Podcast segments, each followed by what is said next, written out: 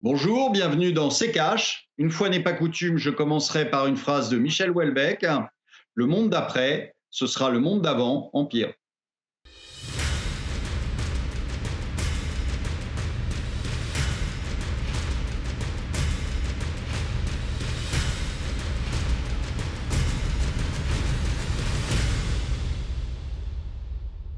Bonjour, aujourd'hui nous allons vous parler du monde d'après. Bonjour Estelle. Bienvenue dans C'est Cash. On en a beaucoup parlé hein, du monde d'après. Comment euh, la crise du coronavirus a-t-elle modifié nos modes de consommation? Quand peut-on s'attendre à une vraie reprise économique? Quelles leçons doit-on tirer de cette crise? Ce sont toutes ces questions qui vont nous occuper, Olivier, pendant ce numéro. Et puis en deuxième partie, pour en parler, nous serons en liaison avec Jean-Marc Daniel, économiste et professeur à l'ESCP Europe. Mais d'abord, Olivier, hein, je vous l'ai dit, c'est un terme qui est beaucoup revenu, le monde d'après. Alors il y a d'un côté euh, ceux qui estiment que la pandémie va accélérer les révolutions déjà, déjà entamées. D'autres y voient un moyen de rupture totale avec le passé. Et puis il y a ceux qui pensent euh, que cela ne va rien changer. Vous, Olivier, dans quel camp vous situez-vous? Euh, Ça me paraît euh, difficile d'imaginer un monde totalement différent. On voit d'ailleurs qu'ils réagissent exactement comme d'habitude, que ce soit les banques centrales d'ailleurs ou les gouvernements, ils réagissent exactement comme d'habitude, c'est-à-dire qu'ils font tourner la planche à billets et qu'ils font de la dette. Donc, euh, euh, ils n'ont jamais changé, ils n'ont jamais une idée autre que ça. Et donc, je ne vois pas très bien euh, la différence avec les autres, les autres traitements de crise. La seule chose que je vois, et ça, malheureusement, ça n'évolue pas en mieux, mais en pire, c'est la suppression rapide d'un ensemble de libertés. C'est-à-dire qu'on se retrouve quand même euh, sous prétexte de ce virus. Pendant deux mois et demi, on se retrouve en résidence surveillée. Quand vous sortez, eh bien, vous avez une amende. Euh, maintenant, on va vous imposer le port du masque parce que, euh, paraît-il, il y en a. Moi, j'en ai pas encore trouvé, mais enfin bon, il, paraît qu'il y en a. alors qu'il y a quelques semaines encore, c'était absolument pas nécessaire. Et maintenant, vous allez avoir une amende si vous en portez pas on voit que euh, les choses ne vont pas mieux. On vote des lois sans arrêt pour nous supprimer un peu plus de liberté. Et donc, je ne vois pas, franchement, une amélioration des choses. Je pense que ça sert de prétexte pour passer beaucoup de bêtises. Olivier, euh, un mot sur la consommation. Hein. La France est donc euh, déconfinée depuis le 11 mai. Alors, il y a des règles à respecter, hein, notamment dans les commerces, distanciation euh, sociale, port du masque parfois. S'ajoute à ça la crainte du virus et la crainte d'une possible contamination. La consommation des ménages devrait décrocher de 7,5% cette année, selon le cabinet d'études Xerfi. La pandémie a-t-elle sonné à la fin de la consommation d'avant, Olivier? Écoutez, on verra bien. Euh, on a vu aussi euh, une queue euh, pas possible devant les magasins Zara, magasins de vêtements, et, donc des gens qui apparemment avaient hâte de consommer. Donc je ne sais pas ce, qui se passera.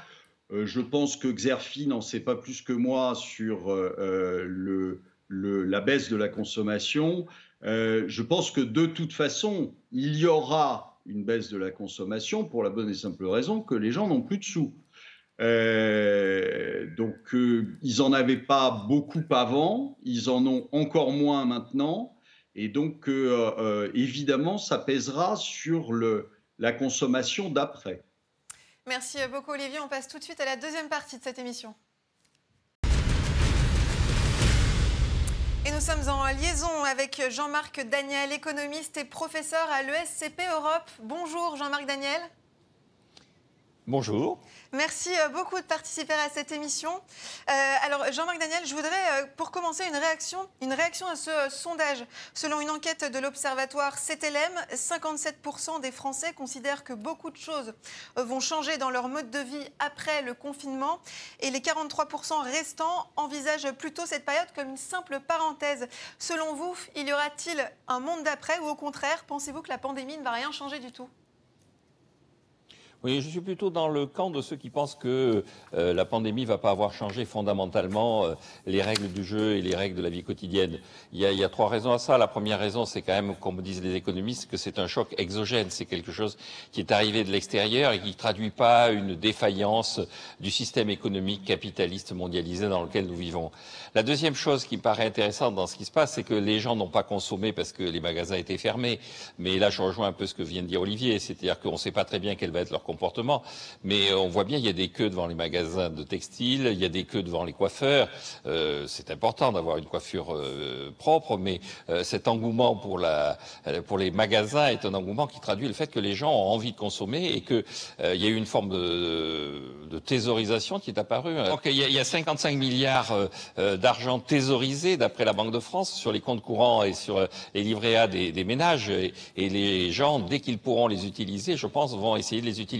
Et le troisième élément, et alors là, je rejoins quand même ce que vient de dire Olivier, il y a quand même un problème d'approvisionnement global. Pendant deux mois, on n'a pas travaillé en France. Pendant deux mois, euh, dans beaucoup de pays, effectivement, euh, l'activité a été, euh, sinon à l'arrêt, du moins en profond recul. Et donc, je pense que euh, cet appauvrissement va avoir des conséquences sur euh, le niveau de vie immédiat des, des Français et de l'ensemble du monde qui a été confiné. Je dis bien du monde parce que l'Inde a été confinée, la Chine a été confinée à un certain moment. Donc ce, manque de travail va se faire sentir parce que il faut quand même avoir conscience que la richesse et la source de la richesse, c'est pas la dette qu'on est en train d'accumuler, c'est la capacité que l'on a à travailler pour fournir des biens et des services. Alors justement, euh, Olivier, euh, Jean-Marc Daniel évoquait ces 55 milliards d'euros d'épargne forcée. Ça fait 230 euros en moyenne euh, par semaine selon les estimations de l'Observatoire français des conjonctures économiques. Est-ce qu'Olivier, cette épargne forcée pourrait faire office de moteur pour la consommation? Est-ce que, cela pourrait, est-ce que ça pourrait suffire à amortir la récession? Mais pas du tout, parce que je pense que ces 55 milliards vont pas se retrouver dans la consommation. D'abord, les 55 milliards, vous pouvez vous les garder parce que euh, très, très probablement l'État va nous coller un impôt d'ici la fin de l'année et va les bouffer, les 55 milliards. Donc, euh, très franchement, euh, je, je serais euh, les gens qui ont épargné ces 55 milliards, je les garderais bien au chaud parce que euh, vont se retrouver euh, taxés. Donc non, moi je pense que contrairement à, à Jean-Marc, c'est réellement aujourd'hui euh, pas un choc exogène, comme il dit, euh, c'était une, récession et un ralentissement qui étaient déjà là. Euh, le virus a servi de catalyseur, mais les, problèmes étaient déjà là. Les problèmes de gilets jaunes, ça date pas du virus, c'était bien avant. Donc on avait un souci entre l'économie réelle et euh, euh, ce qui était traduit dans la finance et ce qui était traduit dans la bourse.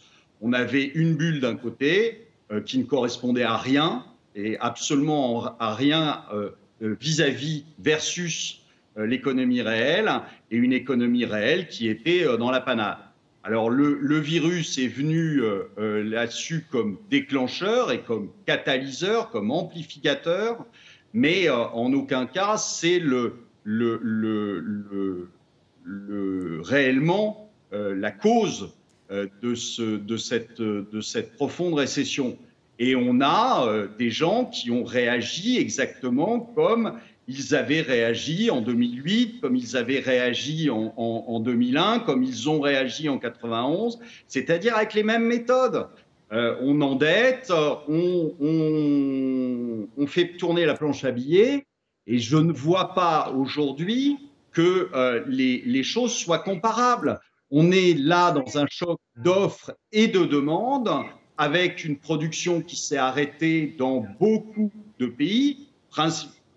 Quasiment le PIB mondial s'est arrêté pendant euh, quelques temps et, euh, et, on le traite comme si on avait une crisette euh, comme celle de 2008, parce qu'on appelle ça la grande récession. C'est une blague.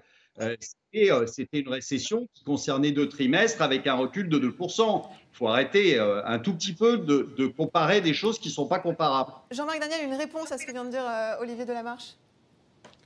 Oui, mais il rejoint plutôt ce que je dis, c'est-à-dire que c'est un choc exogène, c'est quelque chose qui est une situation inédite. On voit bien que pendant les mois de confinement, en France, le taux d'utilisation des capacités de production était de 50 à 55% alors que dans les récessions précédentes, euh, le taux d'utilisation des capacités de production était descendu aux alentours de 75% Donc cette situation est une situation totalement inédite et aberrante, et elle va se corriger assez vite. Le plus vite on remettra le pays au travail, le mieux ça vaudra. C'est-à-dire que le confinement doit être accéléré, comme il est dans un certain nombre d'autres pays. En revanche, là où je rejoins Olivier, c'est dans le fait que les gouvernements qui, dans la situation actuelle, sont manifestement dépassés par les événements, ne répondent que par les outils traditionnels des années euh, précédentes et des récessions précédentes au travers d'une augmentation de la dette.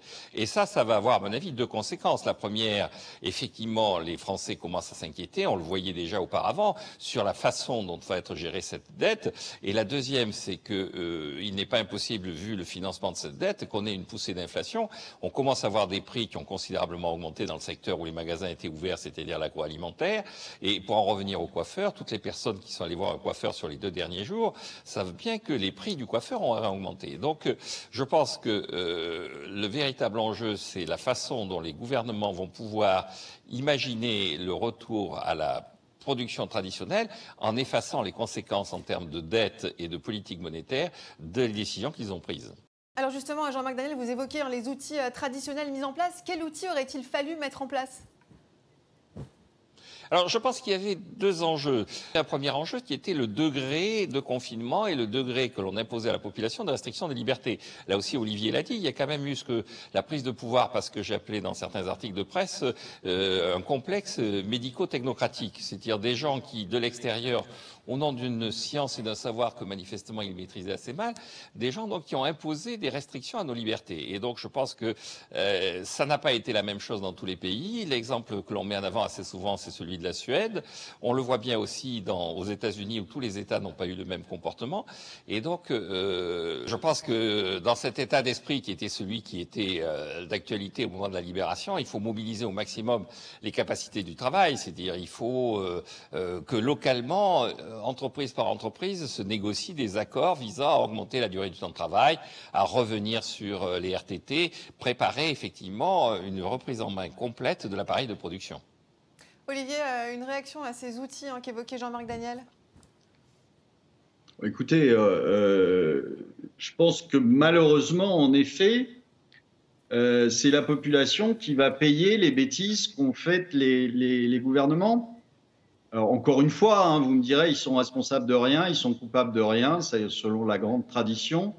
Et, euh, euh, et, nous allons payer, nous allons payer sous forme d'impôts, nous allons payer sous forme euh, de suppression de liberté, nous allons payer sur, pour ceux qui se croyaient encore en démocratie, nous n'y sommes plus depuis un moment. Donc c'est devenu un cauchemar ce qui est en train de se passer. Il faudrait que les gens se réveillent euh, parce qu'il faut euh, d'urgence euh, changer les équipes en place qui, sont, qui ont démontré leur incompétence et qui ont démontré une, une sale habitude de mettre tout le monde sous coupe réglée.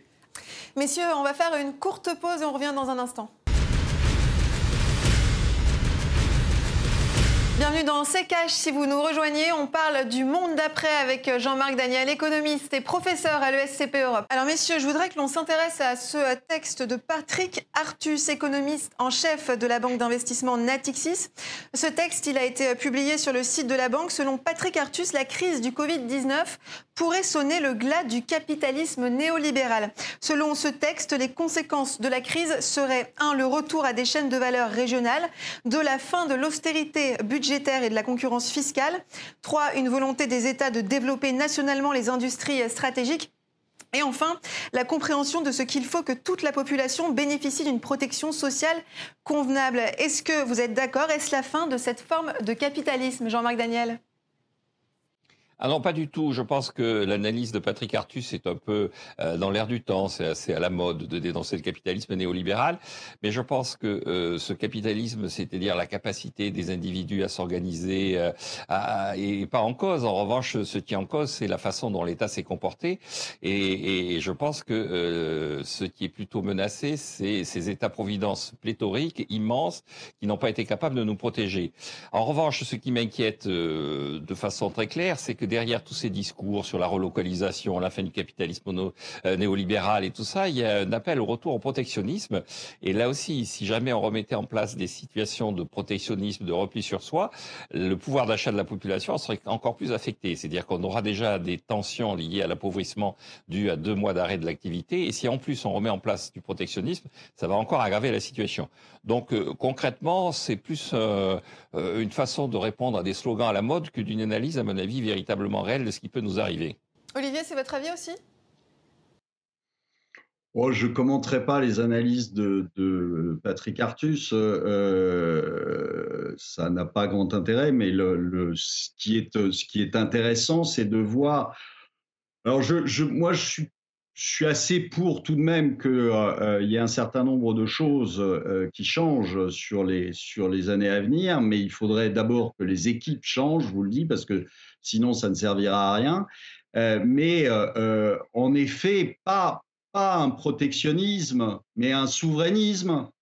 Euh, et un protectionnisme, quand euh, il est intelligent, euh, ça peut servir. Si on avait fermé les frontières au virus, hein, ça aurait été intéressant. alors on l'a fait, mais on l'a fait trop tard. Les Allemands l'ont fait avant nous. Et ils ont fermé les frontières. Et alors, je ne sais pas si ça s'appelle du protectionnisme, mais en tout cas, ça s'appelle un acte intelligent. Euh, ce qu'on a été incapable évidemment de faire. Donc euh, euh, maintenant, je pense qu'il faut revenir non pas à ce qui est en train d'être fait, je le disais dans la dernière émission, qui est une espèce de soviétisation des économies, où l'État prend des, des, parts dans les entreprises en difficulté. C'est c'est pas du capitalisme, hein, c'est du du socialisme pur et dur. Euh, où on, soviétise en fait l'économie, euh, euh, les économies occidentales, et bientôt vous recevrez tous votre feuille de salaire directement du gouvernement. Donc on est dans quelque chose qui n'a rien à voir avec le capitalisme pour l'instant et qui va pas dans une direction qui me paraît souhaitable. Jean-Marc Daniel, est-ce qu'il faudrait s'engager dans la voie de la nationalisation? Ah non, surtout pas. Là où je rejoins ce que vient de dire Olivier, c'est-à-dire que euh, la, la, la, nationalisation et, et l'idée qu'il y a derrière de relocalisation, encore une fois, c'est une démarche qui consiste à euh, rendre moins efficace l'appareil productif, donc à ponctionner sur le pouvoir d'achat de la population. Et la population n'attend pas ça, c'est-à-dire que euh, la population, et, et, ça, ça va être une des conséquences de cette euh, crise, la population a pris l'habitude aussi de s'organiser différemment. Un des grands, euh, à mon avis, éléments qui va conditionner le retour à l'activité normale, ça va être l'utilisation du télétravail. Je crois que beaucoup d'entreprises ont découvert à l'occasion de ces deux mois de confinement qu'elles euh, pouvaient s'organiser différemment, elles pouvaient faire des gains de productivité et qu'elles pouvaient effectivement évoluer à condition d'être en contact direct avec euh, les, euh, les gens chez qui, qui travaillent chez elles. Et donc, je pense que les grands perdants de ça, c'est l'État, les grandes bureaucraties syndicales et, tous les gens qui rêvent de relocalisation et de nationalisation. Le modèle de la Pologne des années 70, un peu par Olivier, dans lequel effectivement l'État s'occupe de tout, mais on a comme résultat des queues devant les magasins, ce modèle-là est à mon avis un des grands perdants de ce qui vient de se passer. Euh, Jean-Marc Daniel, un mot sur cette tribune publiée le 14 avril euh, dernier dans laquelle un collectif de 180 personnalités politiques, chefs d'entreprise et dirigeants euh, d'ONG ont appelé à une relance verte européenne. La lutte contre le changement climatique doit être au cœur du moteur économique et le temps de la mise en œuvre est venu. Faut-il une relance verte européenne?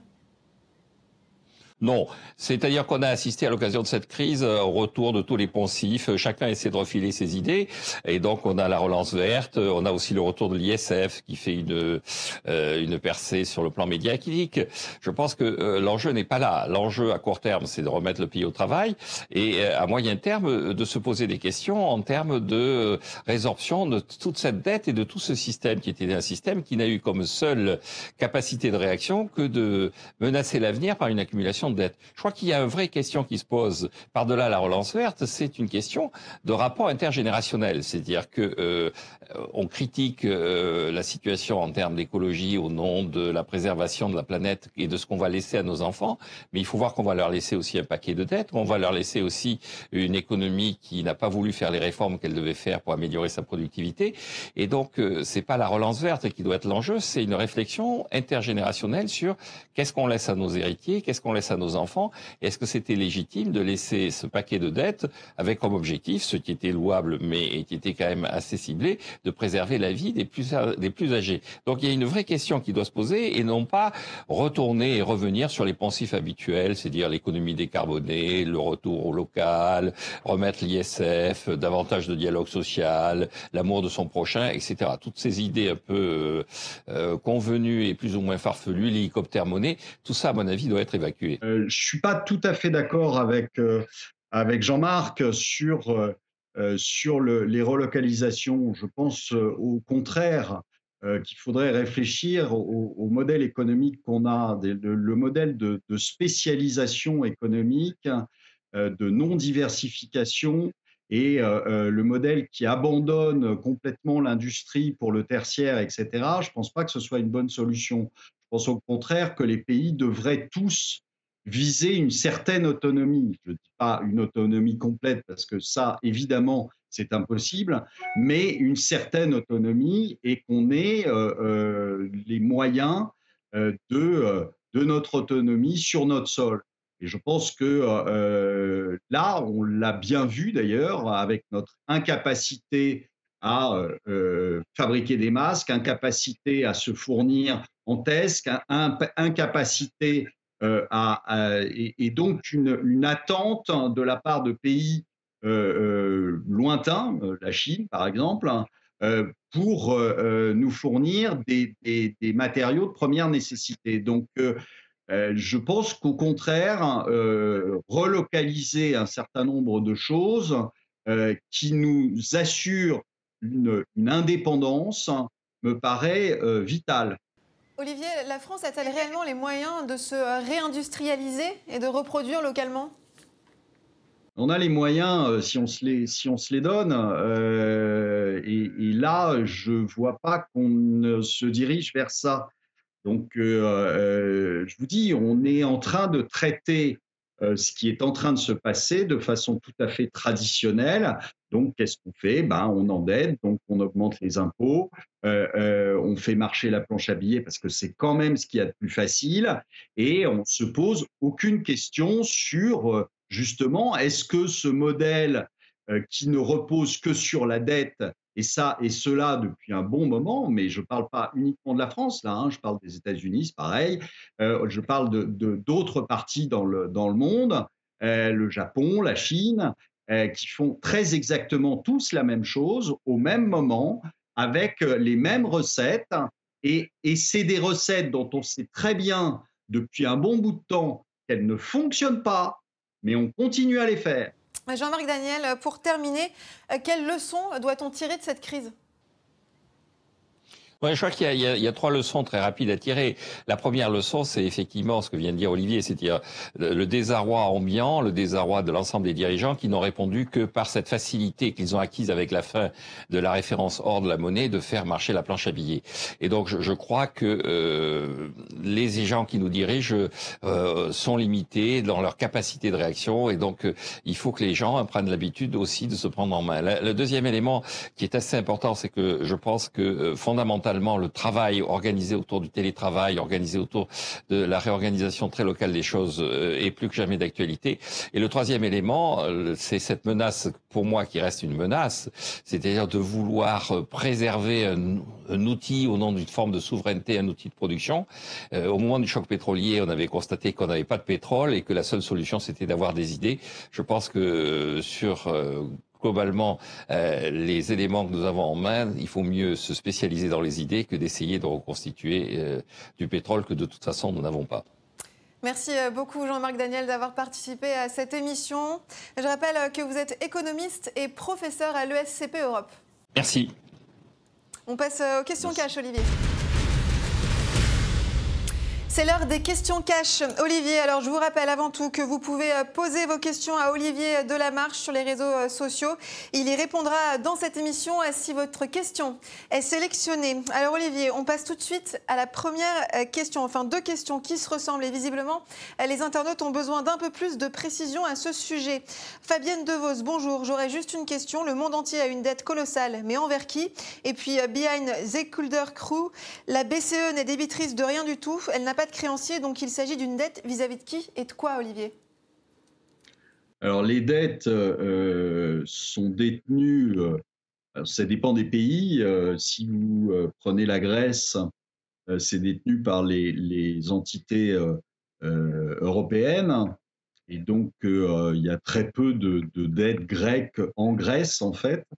Euh, et puis, selon les pays, eh bien, vous avez euh, de la dette, euh, par exemple en France, vous avez de la dette dans tout ce qui est assurance vie, livret A, tous les produits bancaires. c'est de la, c'est de la dette, de la dette française. qui, est, qui est achetée par ces entités et donc au final qui se retrouve dans vos différents portefeuilles. Allez, on passe à la question euh, de jardinier solitaire. Olivier, je croyais que les banques centrales créaient de l'argent. Or, à la lumière de ce que j'entends ici, des institutions possèdent la dette des pays. Ce serait donc quelque chose que l'on peut acheter. On dit qu'au Japon, ce sont les résidents qui possèdent cette dette. Comment peut-on posséder une dette puisqu'elle est censée simplement être créée? Non, alors le, au Japon, euh, j'avais déjà répondu dans l'émission précédente, euh, ce ne sont plus les Japonais qui détiennent euh, la dette, c'est la Banque du Japon, c'est la BOJ, qui, euh, la Banque centrale japonaise, euh, qui détient non seulement les dettes, mais en plus les ETF, les actions, ils achètent tout. Donc c'est bien simple. il faut, voir qu'il y a deux côtés dans la dette. Il y a celui qui prête et celui qui emprunte. Les États empruntent et les, particuliers, les institutions leur prêtent de l'argent en achetant ces obligations et euh, ils sont rémunérés. Donc euh, toute l'épargne euh, des, ménages va dans ces dettes pour, pour prêter donc de l'argent à l'État et à ce moment-là, elles sont rémunérées par un taux d'intérêt. Donc euh, aujourd'hui, le taux d'intérêt est faible, voire négatif, mais euh, normalement, euh, vous avez eu pendant des années, jusqu'à 2010 à peu près, 2011, vous avez eu des dettes qui étaient rémunérées par des taux d'intérêt qui étaient de 4, de 5 Parce que quand vous prêtez de l'argent, le taux d'intérêt, en fait, représente le risque que vous prenez à euh, euh, prêter de l'argent. Et donc, euh, ce, risque est rémunéré. Alors, il est évident que quand c'est très, très, très risqué, bah, vous avez un taux d'intérêt qui est très élevé. Quand, vous, quand c'est peu risqué, vous avez un taux d'intérêt qui est très peu élevé. Sauf que maintenant, les banques centrales ont annulé ça. Vous n'avez plus de marché. C'est les banques centrales qui déterminent le prix en achetant massivement ses dettes et donc en mettant des taux d'intérêt à zéro. Il ne faut pas oublier, quand, quand, vous entendez des gens euh, dire qu'il euh, faut euh, tout simplement ne pas rembourser ces dettes, eh bien, ça veut dire qu'on va leur détruire leur épargne. Il faut juste un tout petit peu réfléchir avant de lancer ce genre d'idée. Merci beaucoup Olivier. C'est la fin de cette émission. Merci euh, de votre euh, fidélité. Pour voir ou revoir notre euh, précédent numéro consacré à la dette, rendez-vous sur notre site internet à l'adresse rtfrance.tv. Et n'oubliez pas donc de poser vos questions à Olivier Delamarche avec le hashtag RTCash. Olivier, un dernier mot si vous voulez que le monde d'après soit mieux que le monde d'avant, je vous dis, il faut changer les principaux acteurs.